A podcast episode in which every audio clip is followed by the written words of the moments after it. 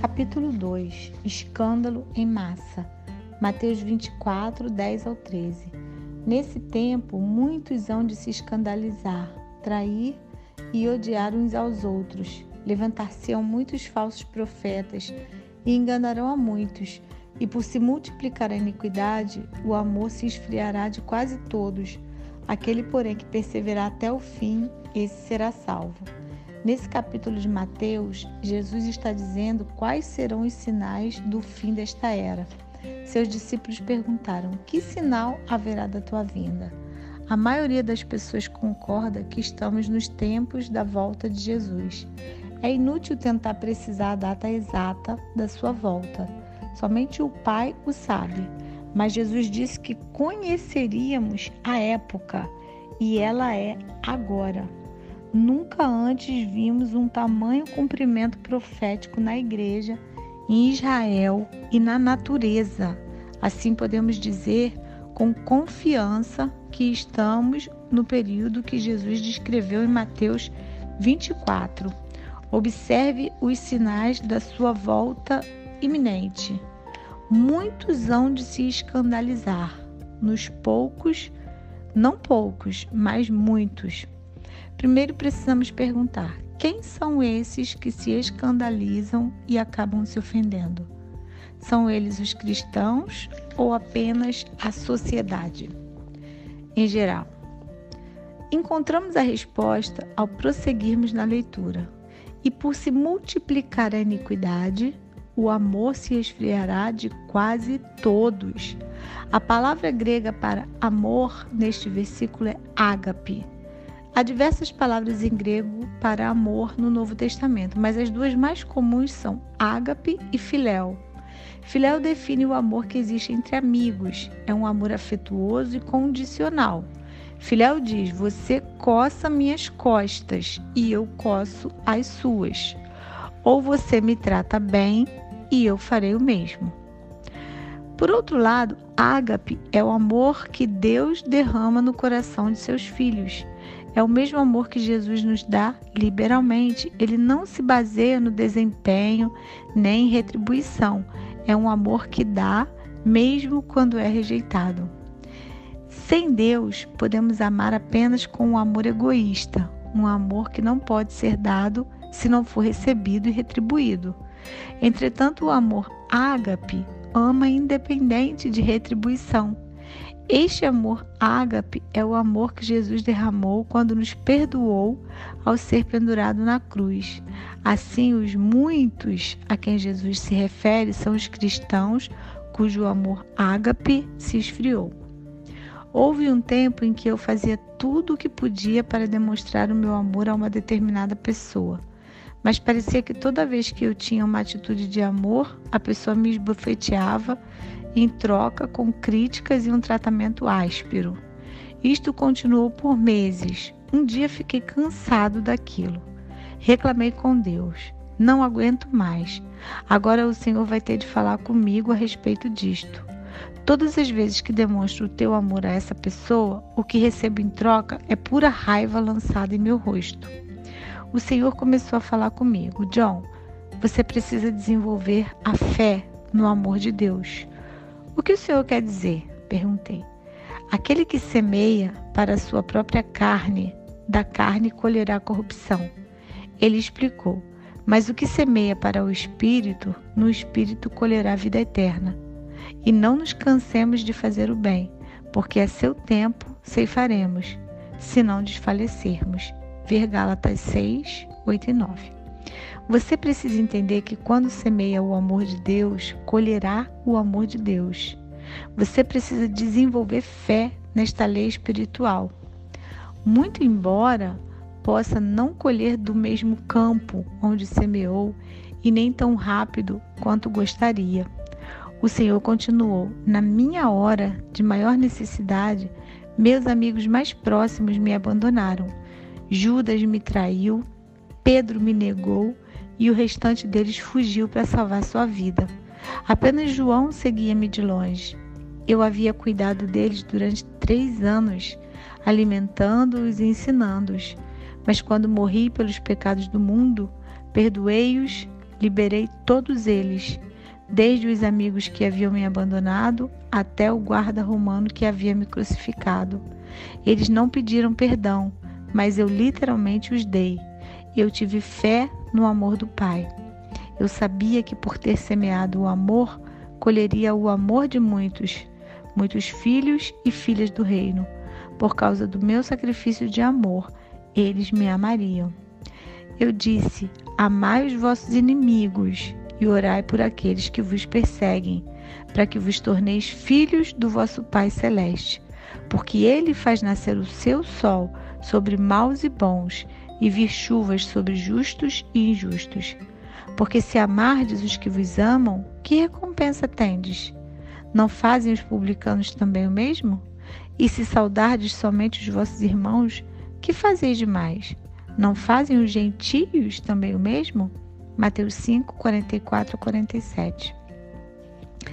Grandes expectativas. Percebi que o amor que eu estava dando estava sendo semeado no espírito e que finalmente eu colheria aquelas sementes de amor. Eu não sabia de onde, mas a colheita viria. Já não via mais como um fracasso quando a pessoa a quem eu estava dando amor não me retribuía. Isso me deixava livre para amar aquela pessoa ainda mais. Se mais cristãos reconhecessem esse fato, eles não desistiriam nem se ofenderiam. Geralmente, este não é o tipo de amor no qual andamos. Andamos em um amor egoísta que se decepciona com facilidade quando nossas expectativas não são atendidas. Se tivermos expectativas a respeito de determinadas pessoas, essas pessoas podem nos decepcionar. Elas nos decepcionarão quando deixarem de atender às nossas expectativas. Mas se não tivermos expectativas com relação a alguém, qualquer coisa que nos seja dada será uma bênção e não algo que nos é devido. Nós nos predispomos a nos ofender quando exigimos certos comportamentos daqueles com quem nos relacionamos. Quanto mais esperamos, maiores são as possibilidades de nos ofendermos. Muros de proteção. Provérbios 18, 19. Um irmão ofendido resiste mais que uma fortaleza, e suas contendas são ferrolhos de um castelo. É mais difícil alcançar um irmão ofendido do que conquistar uma cidade fortificada. As cidades fortes tinham muros ao seu redor. Esses muros eram a certeza de proteção da cidade. Eles mantinham os habitantes indesejados e invasores do lado de fora. Todos os que chegavam passavam por uma sondagem. Os que deviam impostos não eram autorizados a entrar até que pagassem sua dívida. Os que eram considerados uma ameaça à saúde ou à segurança da cidade eram mantidos do lado de fora. Quando somos feridos, construímos muros para proteger nosso coração e evitar futuras feridas. Passamos a ser seletivos, negando a entrada a todos que tememos que possam nos ferir.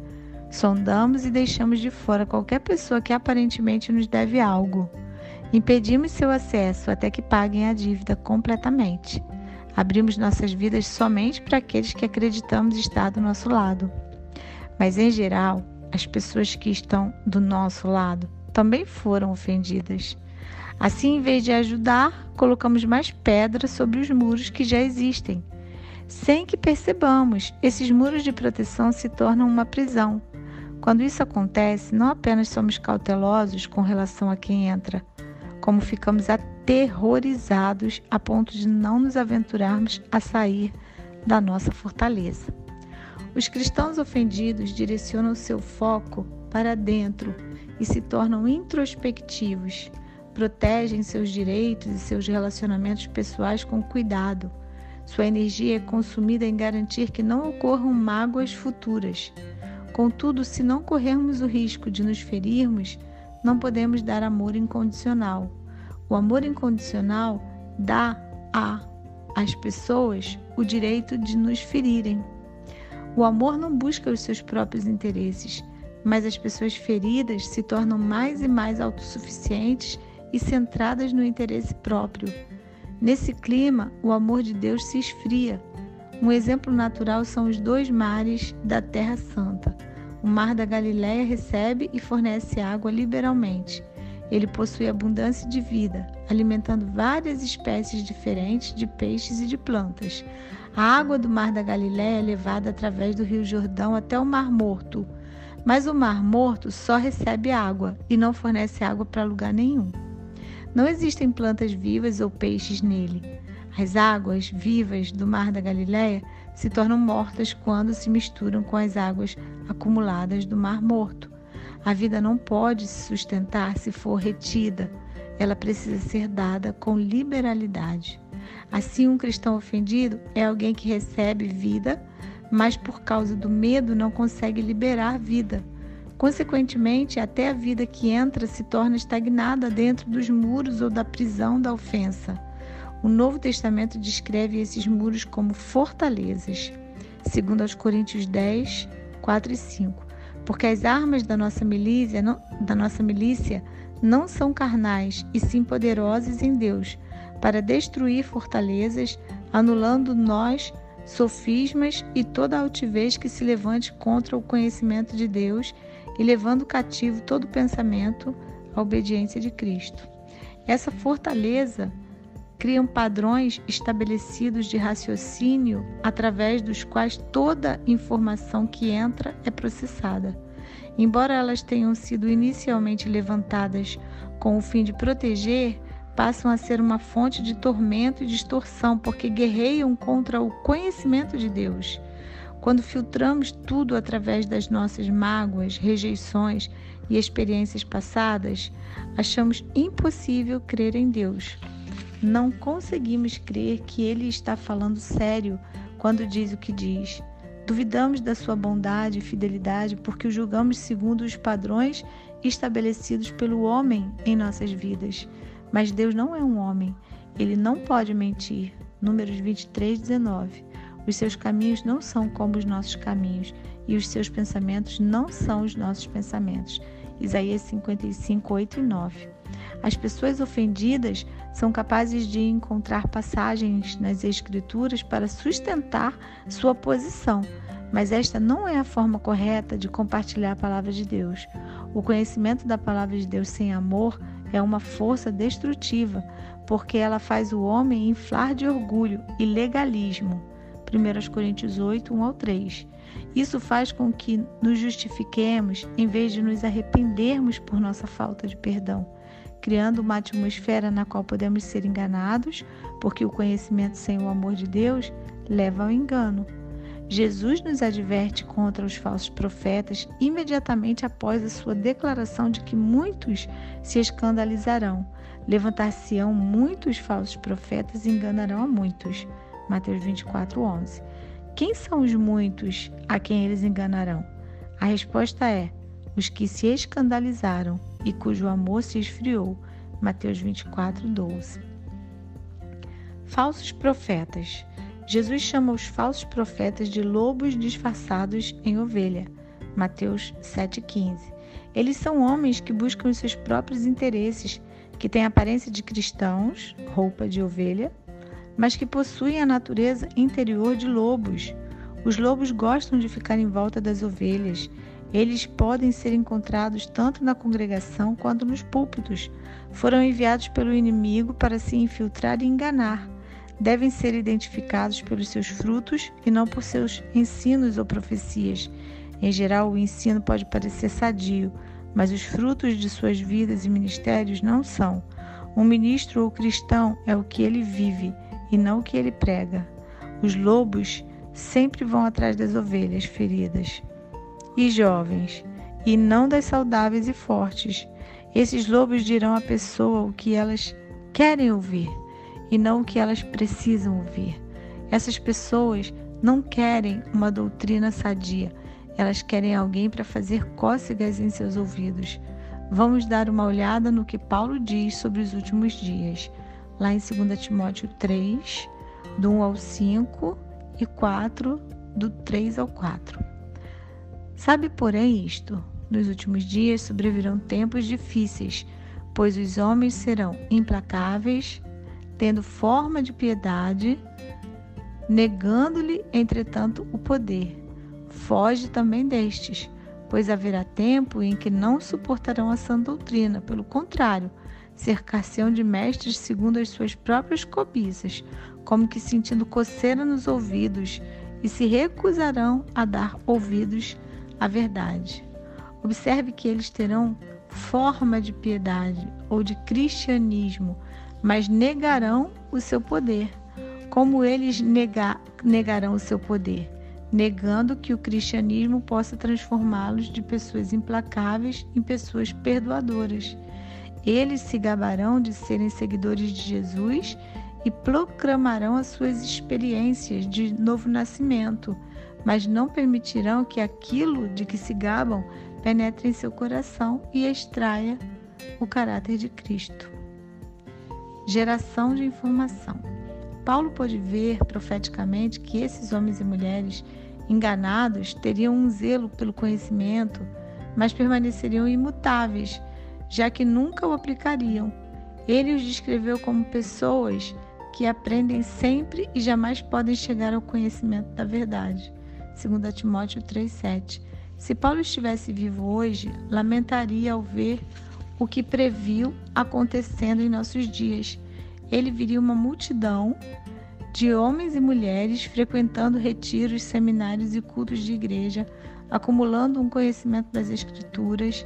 Ele os observaria correndo atrás de uma nova revelação a fim de viverem vidas mais egoístas e com mais sucessos, ele veria ministros levando uns aos outros à justiça por causas justas. Ele veria publicações e transmissões de rádio cristão atacando homens e mulheres de Deus pelo nome.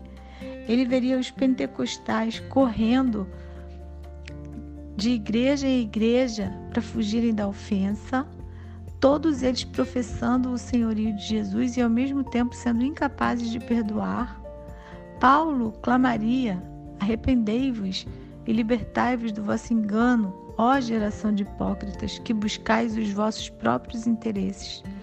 Não importa o quanto você está atualizado sobre as novas revelações dos muitos seminários e congressos que frequentou, nem quantos livros você leu e nem mesmo por quantas horas você ora e estuda. Se você está ofendido e não consegue perdoar e se recusa a se arrepender por esse pecado, você ainda não chegou ao conhecimento da verdade. Você está no engano e tem confundido outras pessoas com o seu estilo de vida. Hipócrita, independente de qual seja a revelação, o seu fruto conta uma história diferente você passa a ser uma fonte que jorra água amarga que trazem engano e não verdade. Traição. Mateus 24, 10. Nesse tempo, muitos hão de se escandalizar, trair e odiar uns aos outros. Examinemos esta declaração.